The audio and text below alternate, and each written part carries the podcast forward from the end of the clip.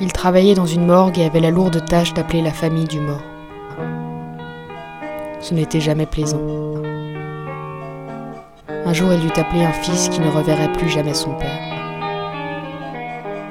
Il composa le numéro et son sang se glaça.